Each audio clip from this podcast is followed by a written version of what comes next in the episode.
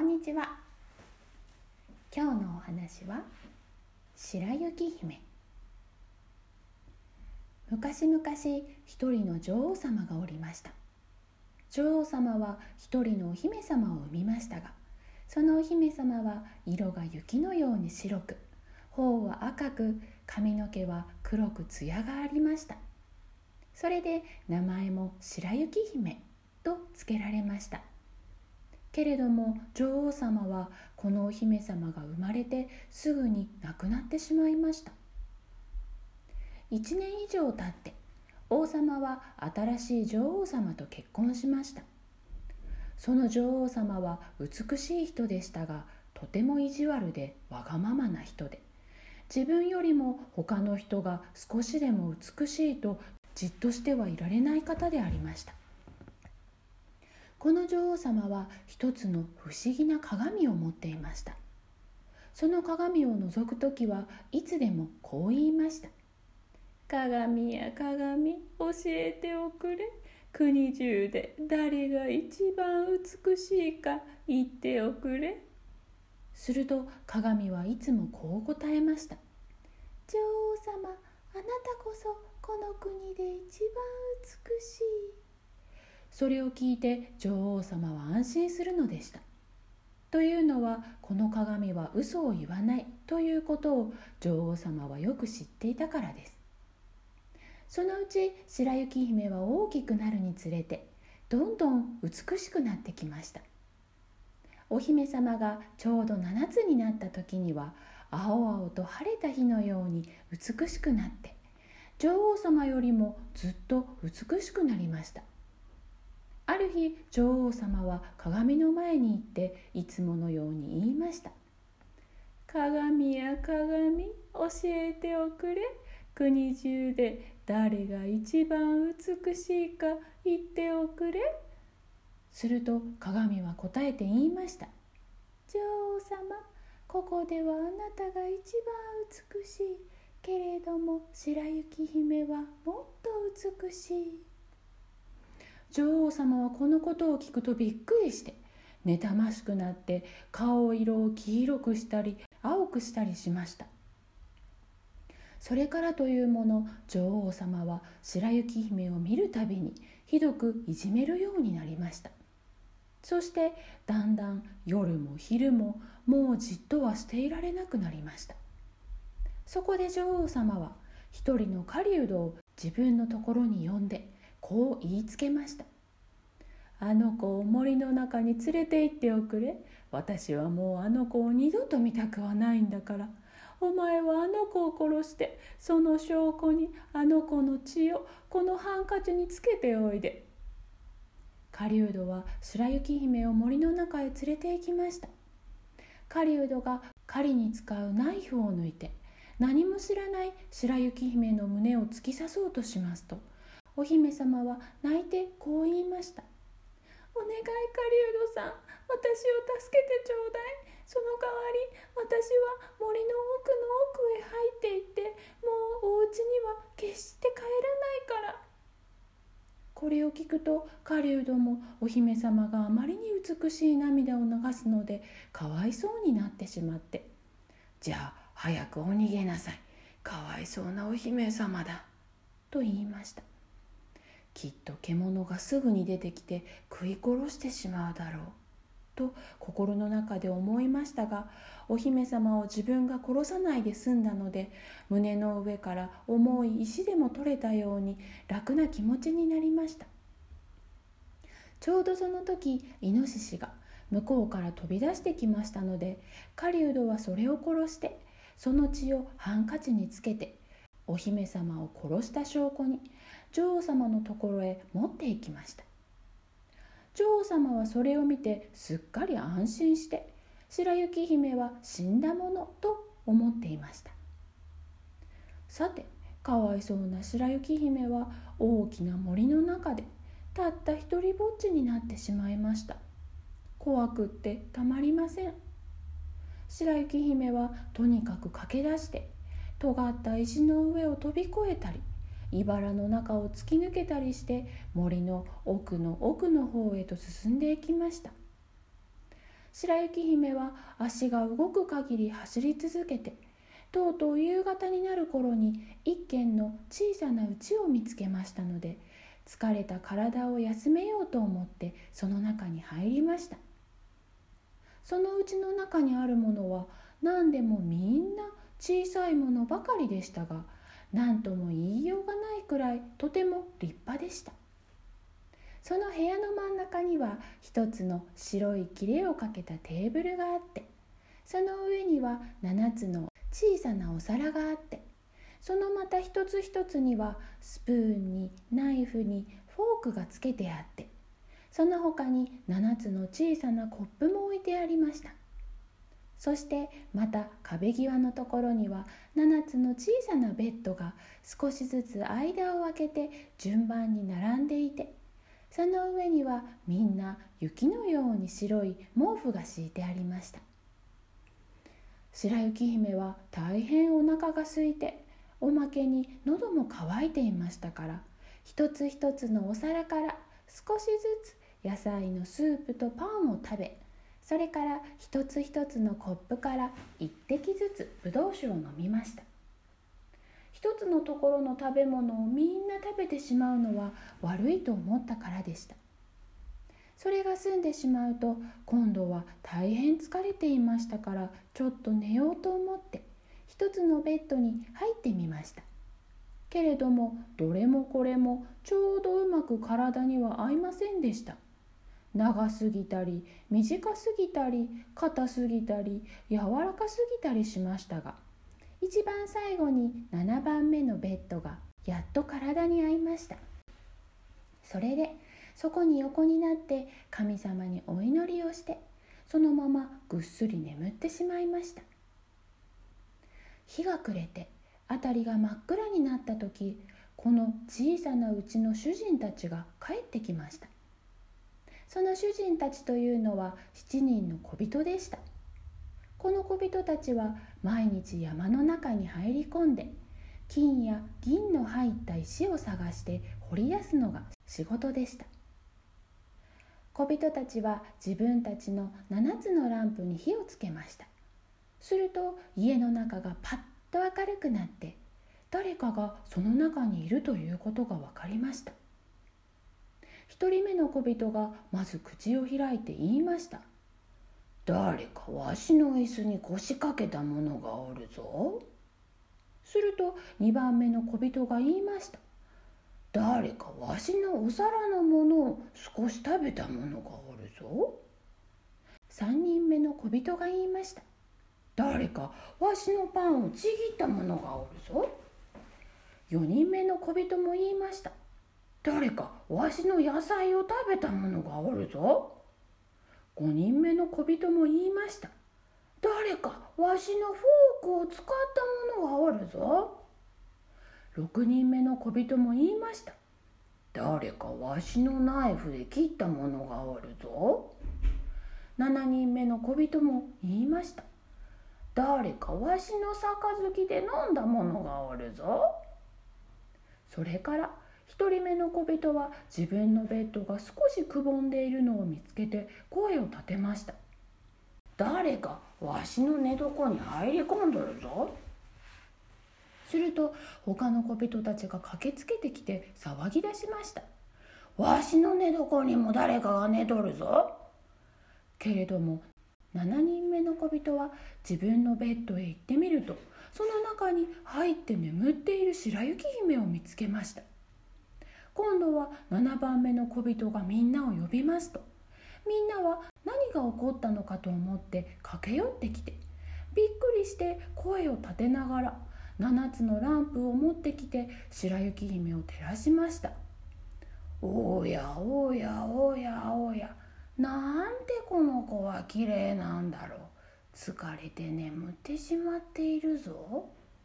と小人たちは言いました。それから白雪姫を起こさないで寝床の中にそのままそっと寝かせておきました。そして7番目の小人は1時間ずつ他の小人のベッドを移動してその夜を明かしました。朝になって白雪姫は目を覚まして7人の小人を見て驚きました。けれども小人たちは大変親切にしてくれて「お前さんの名前は何というのかな?」と尋ねましたすると「私の名前は白雪姫というのです」とお姫様は答えました「お前さんはどうして私たちのうちに入ってきたのかね?」と小人たちは聞きましたそこで白雪姫はママ母が自分を殺そうとしたのを狩人がそっと助けてくれたので一日中走り回ってやっとこの家を見つけたことを小人たちに話しましたその話を聞いて小人たちは「もしもお前さんが私たちのうちの中の仕事をちゃんと引き受けて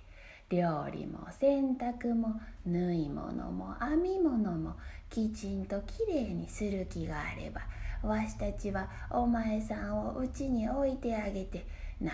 にも困らないようにしてあげるんだが」と言いました。それはどうも親切にありがとうございます。どうぞよろしくお願いします。とお姫様は頼みました。それからは白雪姫は小人のうちにいることになりました。白雪姫は小人のうちの仕事をきちんとやりました。小人たちは毎朝山に入り込んで金や銀の入った石を探し夜になると家に帰ってくるのでその時までにご飯の支度をしておかなければなりません。昼間は白雪姫はたった一人で留守をしなければなりませんので親切な小人たちはこんなことを言いました「お前さんのママ母に気をつけなさいよ。お前さんがここにいることをきっとすぐ知るに違いない。だから誰もこのうちの中に入れてはいけないよ。」こんなことを少しも知らない女王様は狩人が白雪姫を殺してしまったものだと思って自分がまた一番美しい女になったと安心していましたのである時鏡の前に行って言いました「鏡や鏡教えておくれ。国中で誰が一番美しいか言っておくれ」すると鏡が答えました「女王様ここではあなたが一番美しい。けれどもいくつも山を越した7人の小人の家にいる白雪姫はもっともっと美しい。これを聞いた時の女王様の驚きようと言ったらありません。この鏡は決して間違ったことを言わない。ということを知っていましたので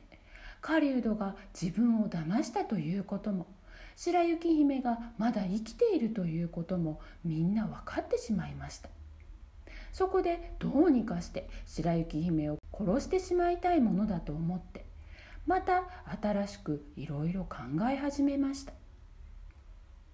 女王様は国中で自分が一番美しい女にならないうちは妬ましくて悔しくてどうしても安心していられないからです。そこで女王様は自分の顔を黒く塗って年寄りの物売りのような服を着て誰から見ても女王様とは思えないように変身しましたそして7つの山を越えて7人の小人のうちに行って戸をトントンと叩いて言いました「良い品物がありますがお買いになりませんか?」白雪姫は何かと思って窓から首を出して呼びました「こんにちはおかみさん。何を持ってらっしゃるの?」上等なきれいな品物を持ってきました。いろいろ変わったものがあります。と言っていろいろな色の絹糸で美しく編んだ紐を取り出しました。白雪姫はこの正直そうなおかみさんならうちの中に入れても大丈夫だろうと思って戸を開けてきれいな紐を買いました。お嬢さんにはよく似合うことでしょう。さあ私が結んであげましょう。と年寄りの物売りは言いました。白雪姫は少しも疑う気がありませんからそのおかみさんの前に立って新しい買いたての紐で結んでもらおうとしました。するとその物売りは素早くその紐を白雪姫の首に巻きつけて強く締めましたので息ができなくなって倒れてしまいました。さあこれで私が一番美しい女になったのよ。と言ってママ母は急いで出て行ってしまいました。それから間もなく日が暮れて7人の小人たちが家に帰ってきました。白雪姫が倒れているのを見た時小人たちの驚きようと言ったらありませんでした。白雪姫はまるで死んだ人のように息もしなければ動きもしませんでした。喉のところが固く締め付けられているのを見て小人たちは紐を2つに切ってしまいました。すると少し息をし始めてだんだん元気になってきました。小人たちはほっとして白雪姫にどんなことがあったのかを聞きますと白雪姫は今日あったことを話しました。すると小人たちは「その物売りの女こそ悪い女王に違いない。よく気をつけなさいよ。私たちがそばにいない時にはどんな人だってうちに入れてはいけないよ。と言いました。悪い女王はお城に帰ってくるとすぐ鏡の前に行って尋ねました鏡や鏡教えておくれ。国中で誰が一番美しいか言っておくれ。すると鏡は正直に前と同じに答えました女王様ここではあなたが一番美しい。けれどもいくつも山を越した。七人の小人の家に白雪姫はもっともっと美しい。とこのことを女王様が聞いた時には声が出ないくらい驚いてしまいました。白雪姫が生き返ったということを知ったからですだが今度こそは本当に殺してしまうようなことを考えないとそう言って自分の知っている魔法を使って一つの毒を塗った櫛をこしらえましたそれから女王様は前とは別のおばあさんの姿になって7つの山を越え7人の小人のところに行ってトントンと戸を叩いて言いました「良い品物がありますが買ってくれませんか?」白雪姫は中からちょっと顔を出して「いえいえ結構です。誰もここに入れないことになっているんです」でも見るだけなら構わないでしょう。おばあさんはそう言って毒のついている櫛を箱から取り出し手のひらに乗せて見せました。なんとも素敵なその櫛を白雪姫が気に入ってしまったのですっかりそれに気を取られて思わず戸を開けてしまいました。そして櫛を買うことが決まった時におばあさんは「では私が一ついい具合にあなたのきれいな髪を解いてあげましょう」と言いました。ところが櫛の刃が髪の毛の間に入るか入らないうちに恐ろしい毒が白雪姫の頭に染み込んだものですから白雪姫はその場で気を失って倒れてしまいましたいくらお前がきれいでも今度こそおしまいだよと女王は気味の悪い笑いを浮かべながらそこを出て行ってしまいました。けれどもちょうどいい具合にすぐ夕方になったので7人の小人が帰ってきました。そして白雪姫がまた死んだようになって倒れているのを見てすぐママ母の仕業だと気づきました。そして白雪姫の体を見てみると毒の櫛が見つかりました。それを引き抜きますとすぐに白雪姫は息を吹き返しました。そして今日のことをまたすっかり小人たちに話しました。小人たちは白雪姫に向かってもう一度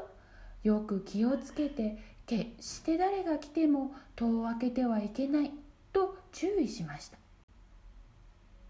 笑顔の女王様はお城に帰って鏡の前に立って言いました「鏡や鏡教えておくれ。国中で誰が一番美しいか言っておくれ」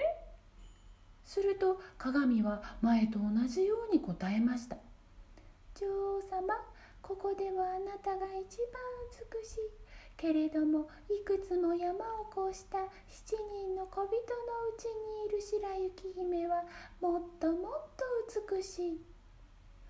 女王様は鏡がこう言ったのを聞いた時あまりの怒りに体中をブルブル震わせました。白雪姫のやつ一体どうやって殺してやろうか。たとえ私の命がなくなってもきっと殺してやるのだ。と言いました。それからすぐ女王様はまだ誰も入ったことない離れた秘密の部屋に行ってそこで毒を塗った一つのリンゴをこしらえました。そのリンゴは真っ赤で美しくて一目見ると誰でもかじりつきたくなるようにしてありました。けれどもそれを一口でも食べようものならすぐさま死んでしまうという恐ろしいリンゴでした。さてリンゴがすっかり出来上がりますと顔を黒く塗って今度はお百姓のおかみさんの格好をして七つの山を越して七人の小人のうちへ行きました。そしてと叩きますと。白雪姫が窓から頭を出して「七人の小人がいけないと言いましたから私は誰も中に入れるわけにはいきません」と言いました「いいえ入らなくてもいいんですよ。私はね今リンゴを捨ててしまおうかと思っているところなのでお前さんにも一つあげようかと思ってね」と百姓のおかみさんは言いました「いいえ私はどんなものでも人からもらってはいけないのよ」と白雪姫は断りました。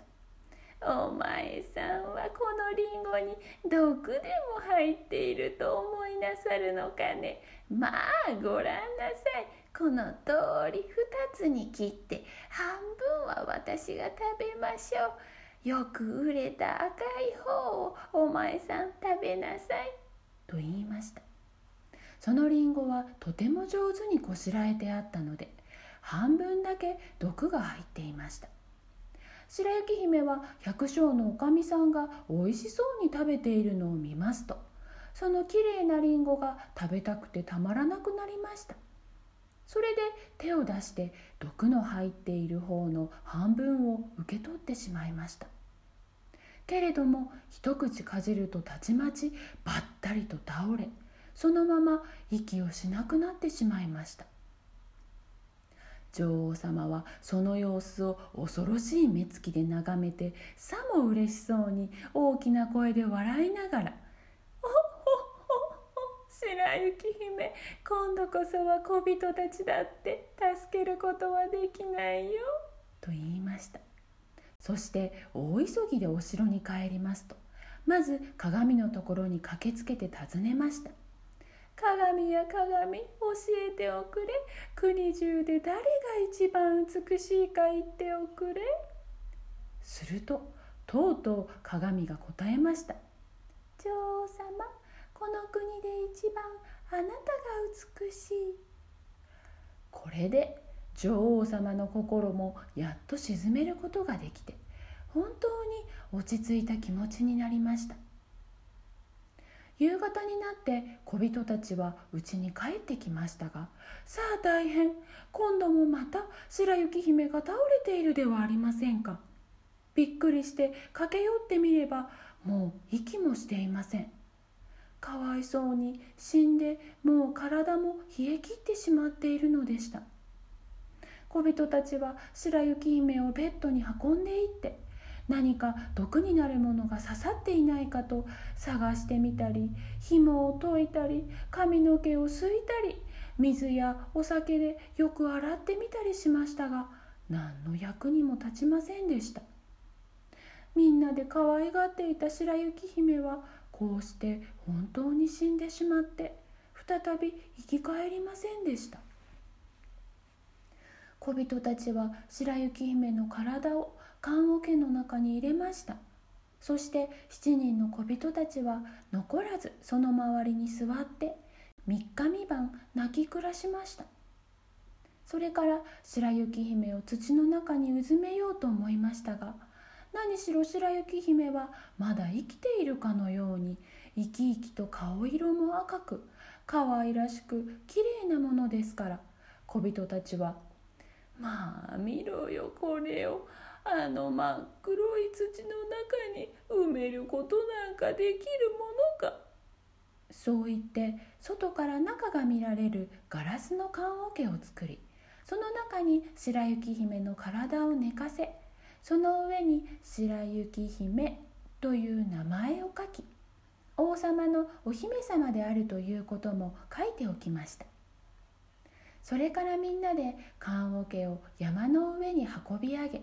7人のうちの1人がいつでもそのそばにいて番をすることになりました。すると鳥や動物たちまでもがそこにやってきて白雪姫のことを見て泣き悲しむのでした。さて白雪姫は長い長い間棺桶の中に横になっていましたがその体は少しも変わらずまるで眠っているようにしか見えませんでした。するとそのうちある日のこと一人の王子が森の中に迷い込んで7人の小人のうちに来て一晩泊まりました。王子はふと山の上に来てガラスの棺桶に目を留めました。近寄って覗いてみますと実に美しい少女の体が入っています。しばらく見とれていました。王子は小人たちに「この子を私に譲ってくれませんか?」その代わり私は何でもあなたたちの欲しいと思うものをあげますから」と言いました。けれども小人たちは「たとえ私たちが世界中のお金をみんないただいてもこればかりはあげられません」と答えました。そうだな。それはそうだ。これに代わるお礼なんてあるわけがない。だけど私は白雪姫を見ないではもう生きていられません。お願いします。この子を私にください。私の生きている間は白雪姫を必ず大事にしますから。王子はそう言って何度も何度も頼みました。王子がこんなにまで言うので気立ての良い小人たちは王子の気持ちを気の毒に思って棺桶をあげることにしました。王子はそれを家来たちに命じて肩に担いで運ばせました。ところが間もなく家来の一人が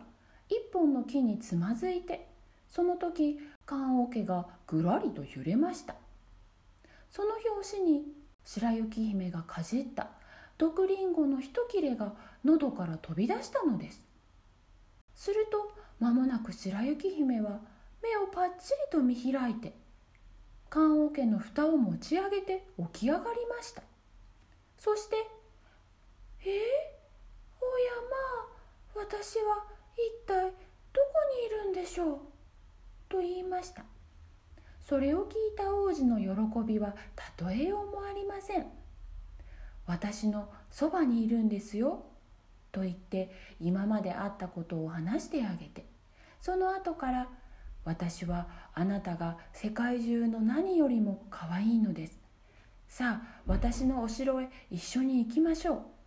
そしてあなたは私のお嫁さんになってください。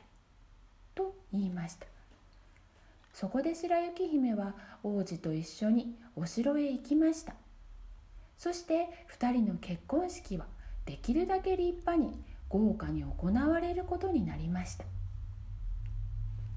けれどもこの結婚式には白雪姫のママ母であるあの意地悪な女王様も招かれることになりました。女王様は若いお嫁さんが白雪姫だとは知りませんでした。女王様は美しいドレスを着て鏡の前に行って尋ねました。鏡や鏡教えておくれ。国中で誰が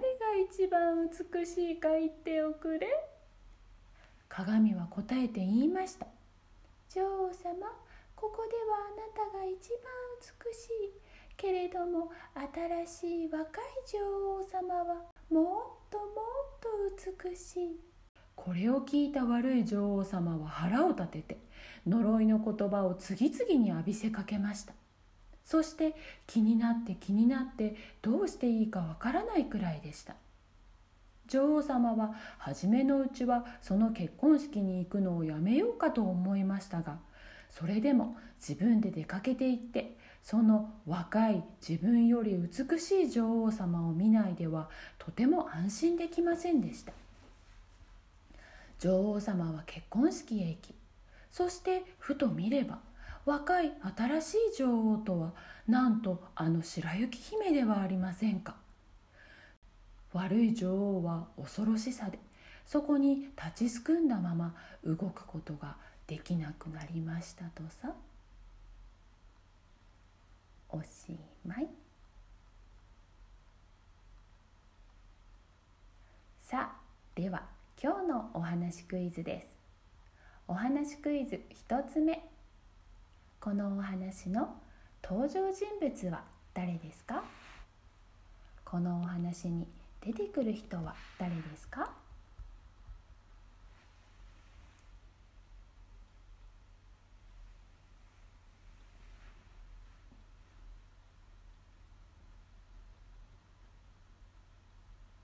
お話クイズ2つ目。新しい女王様。白雪姫のママ母はどうして白雪姫が嫌いなのですか？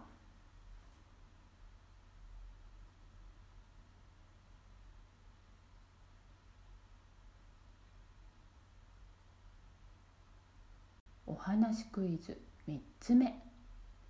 悪い女王様ママ母は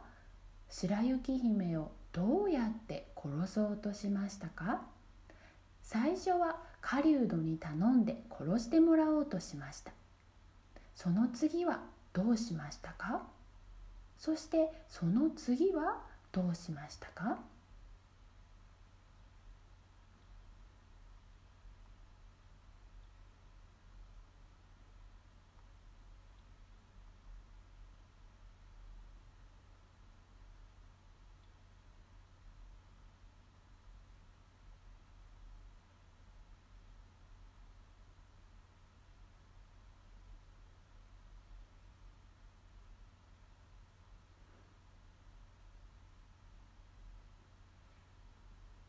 お話クイズ4つ目。小人たちは白雪姫が殺されそうになるたびどうやって助けてあげましたか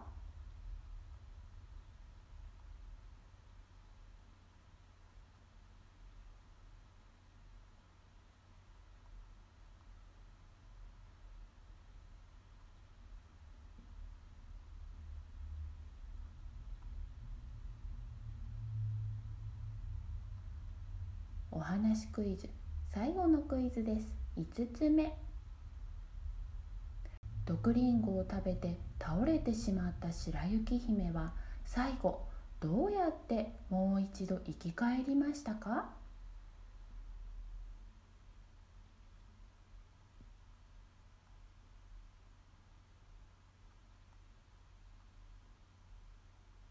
さあ今日のお話はこれでおしまいです。今日も聞いてくれてありがとう。では、さようなら。